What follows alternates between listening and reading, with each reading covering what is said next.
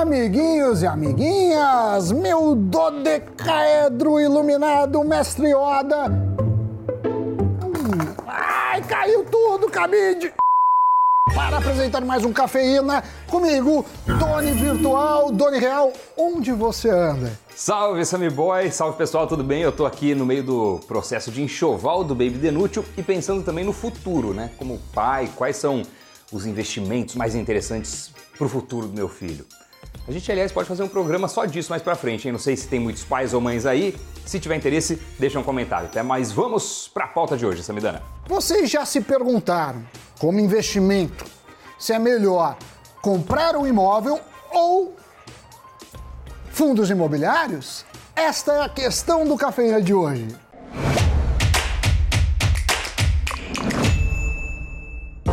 É, pois é. A nossa equipe fez uma varredura sobre o que dizem analistas, gestores de fundos, planejadores financeiros, para que você que nos assiste tenha todos os insumos, todos os ingredientes para entender direito a melhor opção e tomar sua decisão de investimento. Mas antes de tudo, tem uma pergunta que deve ser feita.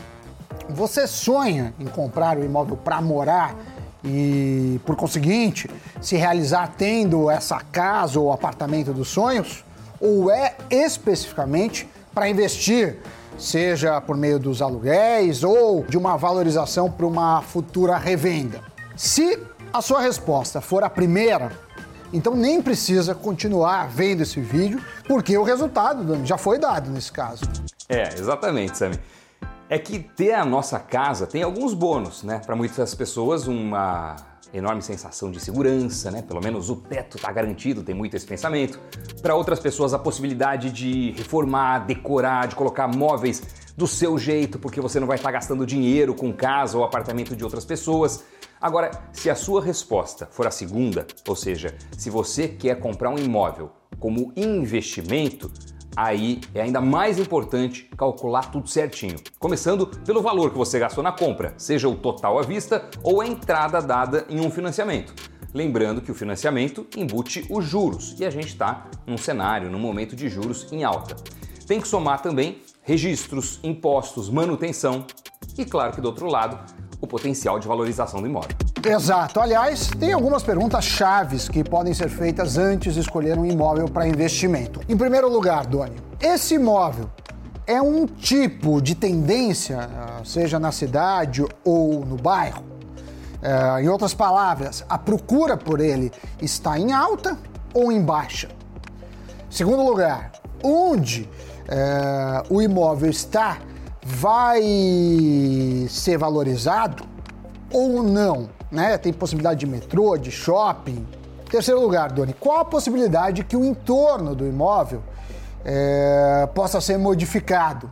Isso pode desvalorizar o imóvel? Em quarto, você tem tempo para negociar com imobiliárias e tratar com inquilinos? Próxima pergunta. Você está disposto a arcar com os custos do imóvel caso não consiga um locatário ou vender por um preço até inferior ao que pagou? Agora vamos para os fundos imobiliários. Na prática, os FIIs possibilitam que você seja dono ou dona de parte de vários imóveis sem precisar comprar eles na totalidade. E com isso você também pode ter uma rentabilidade proporcional à fatia do bolo que você tem. Por lei, os fundos imobiliários devem distribuir aos cotistas semestralmente pelo menos 95% dos valores arrecadados com aluguéis. Mas na prática, o que se faz normalmente é pagar rendimentos todos os meses, mensalmente. E muitos cotistas preferem isso mesmo. É o seu caso? Você prefere receber mensalmente ou uma tacada só a cada seis meses? O que é mais fácil para você gerenciar? O que você prefere? Conta aí pra gente. Aliás, já aproveita, se esse conteúdo está fazendo sentido para você, se inscreve também no nosso canal. Vamos continuar, Samir Boy. E falando em termos gerais, existem alguns tipos de fundos imobiliários. Tem os fundos de tijolo, que são compostos por imóveis físicos, como é o caso de shoppings, edifícios empresariais, hotéis, galpões logísticos.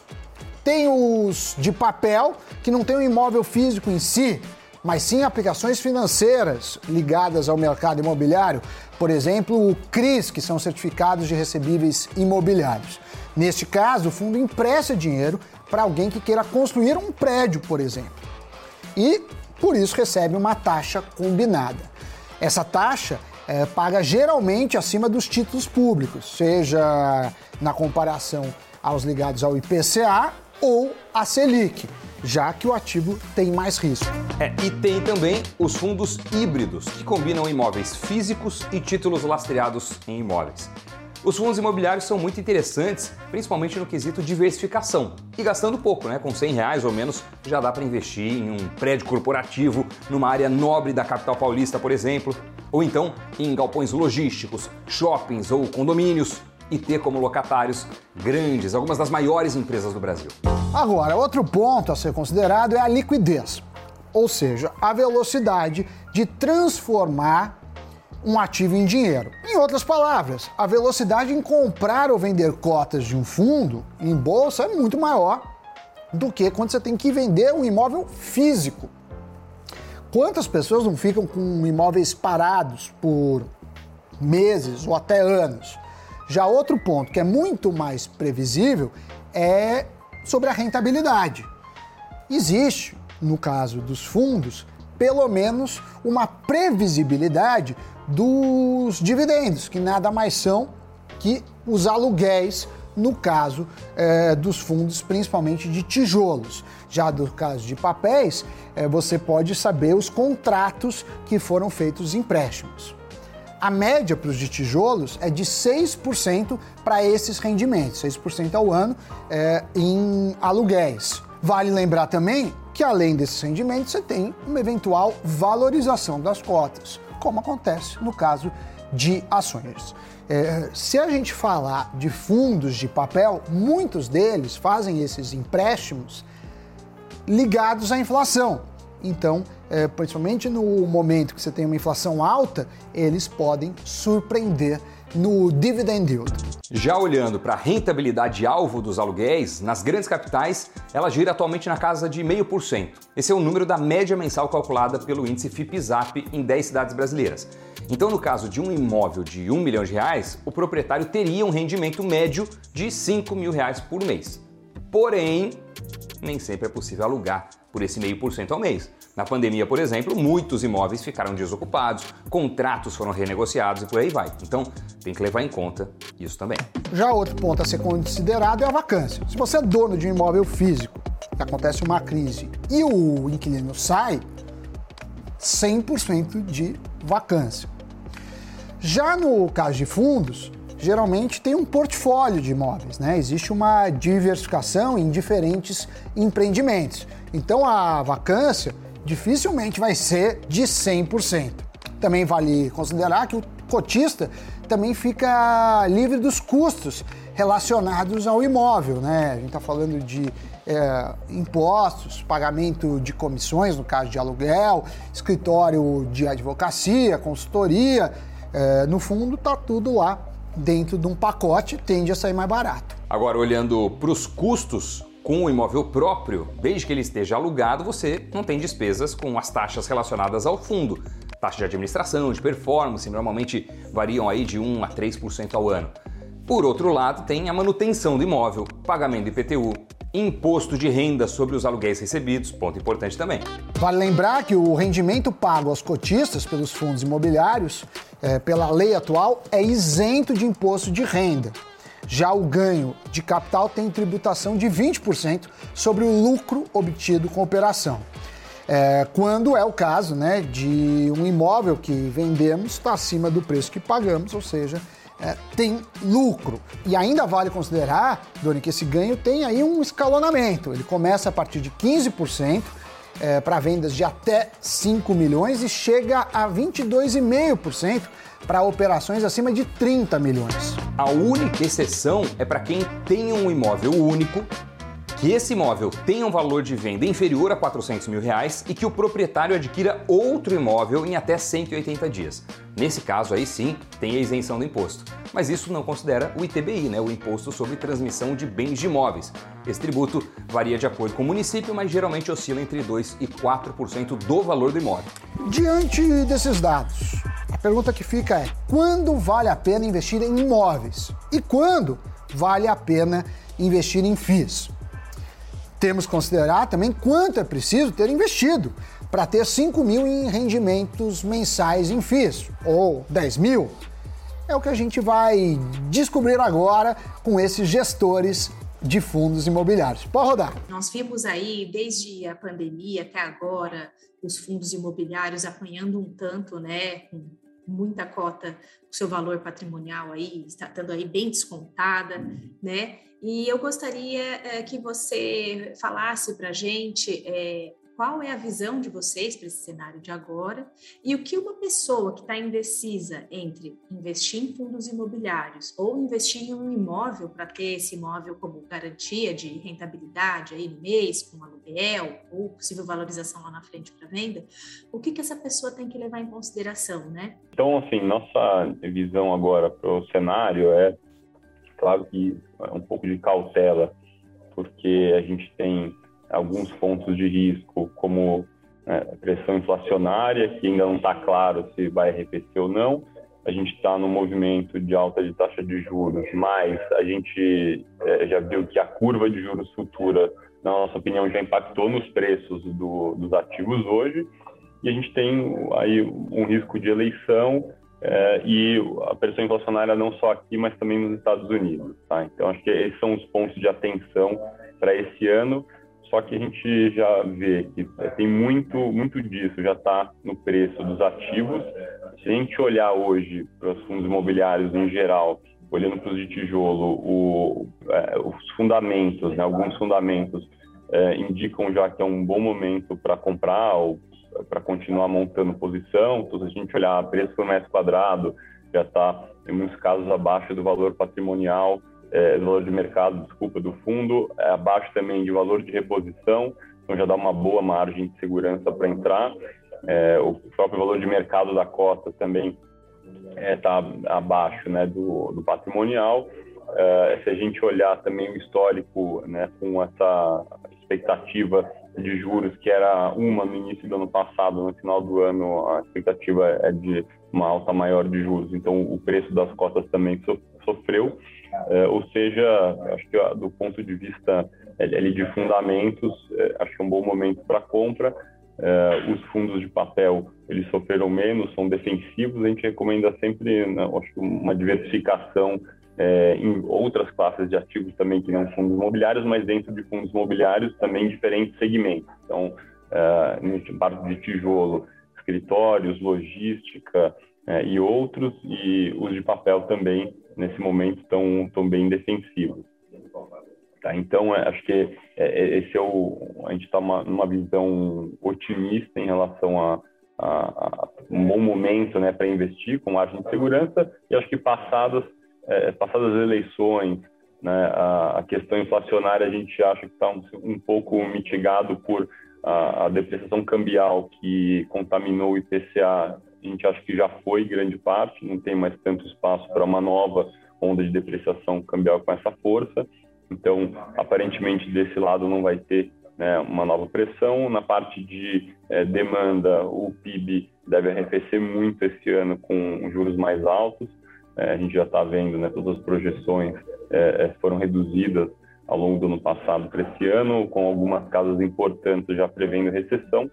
Né? Então, isso deve contribuir para um controle de inflação. Então, acho que é, tem vários é, pontos aí onde a gente acha que é, nos próximos 12 a 24 meses, é, para quem investir agora, nos próximos meses, deve ter é, um, um, bom retorno para frente.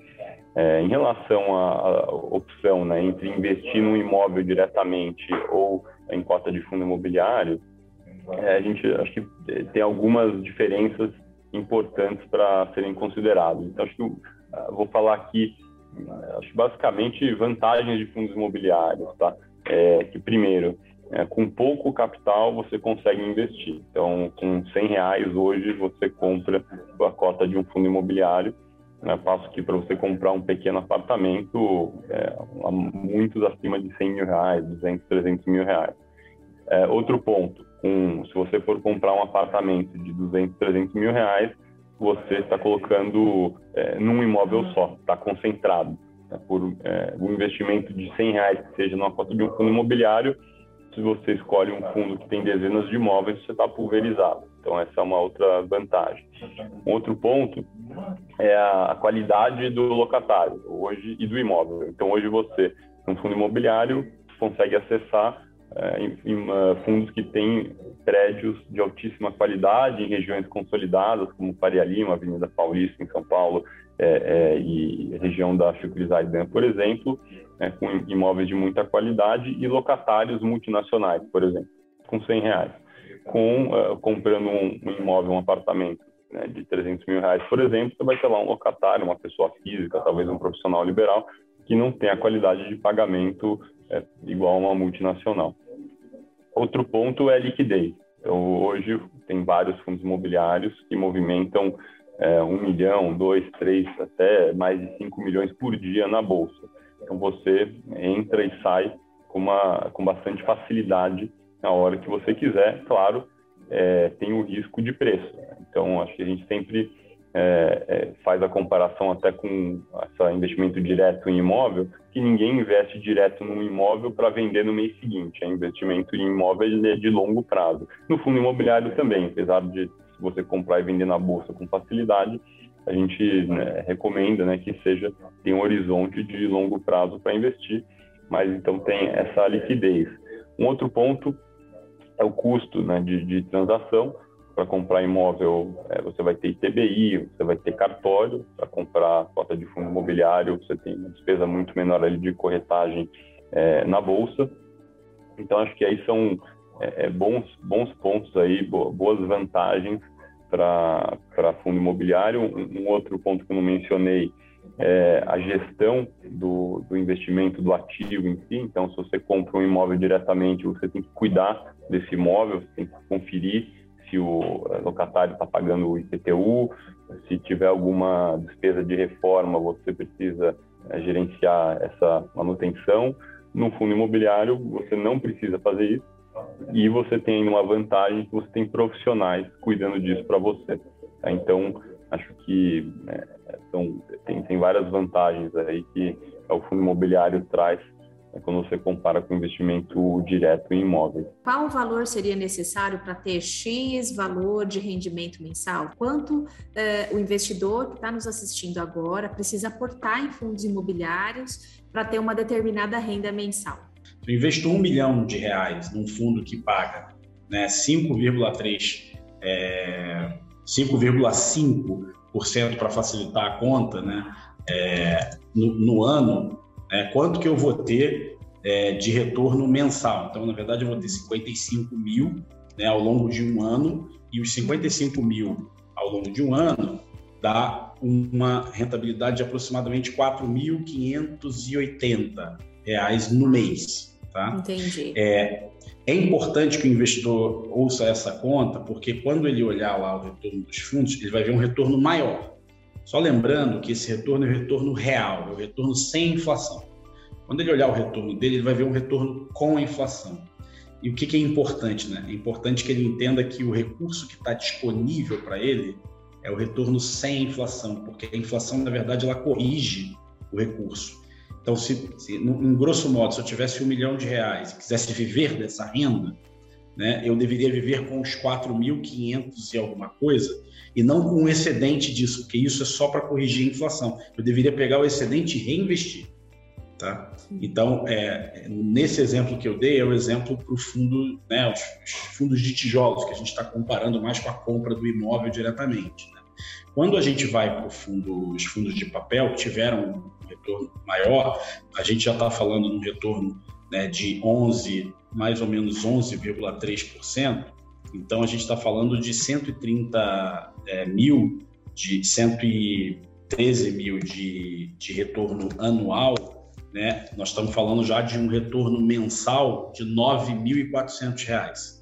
Então você vê a, diferença mensal do que você receberia como renda entre um fundo de papel e um fundo de tijolo, de novo fazendo a ressalva que, além disso, muito provavelmente o cotista ia olhar na conta dele lá caindo um valor além desse, mas esse valor é só a correção inflacionária, que para ele manter o patrimônio dele com o mesmo poder de compra, ele deveria reinvestir esse equivalente à inflação do, do, do, do investimento dele.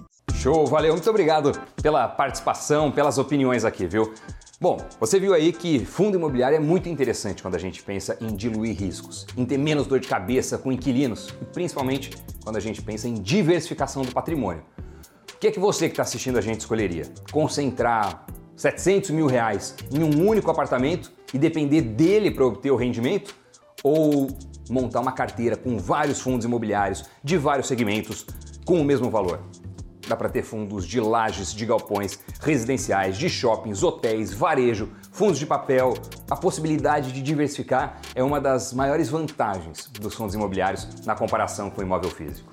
Sem contar que esse é um rendimento que já está livre de todas as dores de cabeças que uma pessoa comum é, enfrenta com o imóvel. Além, como a gente já falou, que dificilmente um fundo vai ficar com 100% de vacância, o que acontece se você tiver um imóvel próprio. Dito isso, meu caro Doni, giro de notícias. A Sony, fabricante do PlayStation, comprou a desenvolvedora americana de jogos eletrônicos Bungie, conhecida por criar as franquias Destiny e Halo. A aquisição foi fechada por 3,6 bilhões de dólares e é uma resposta ao movimento da rival Microsoft, que comprou a Activision Blizzard por 68,7 bilhões de dólares.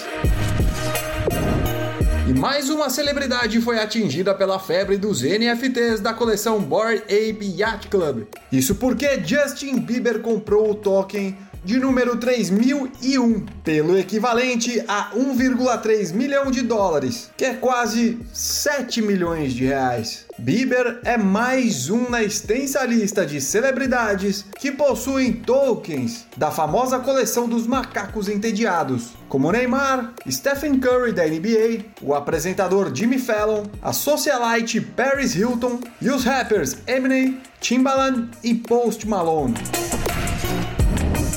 E a marca de luxo Dolce Gabbana informou ao mercado que não usará mais peles de animais em todas as suas coleções este ano. A companhia passará a usar roupas e acessórios de peles ecológicas para assim apelar para consumidores mais jovens e se enquadrar nos critérios ESG. Armani, Kering, Prada, Valentino, Versace e Moncler também já se comprometeram em banir peles de animais.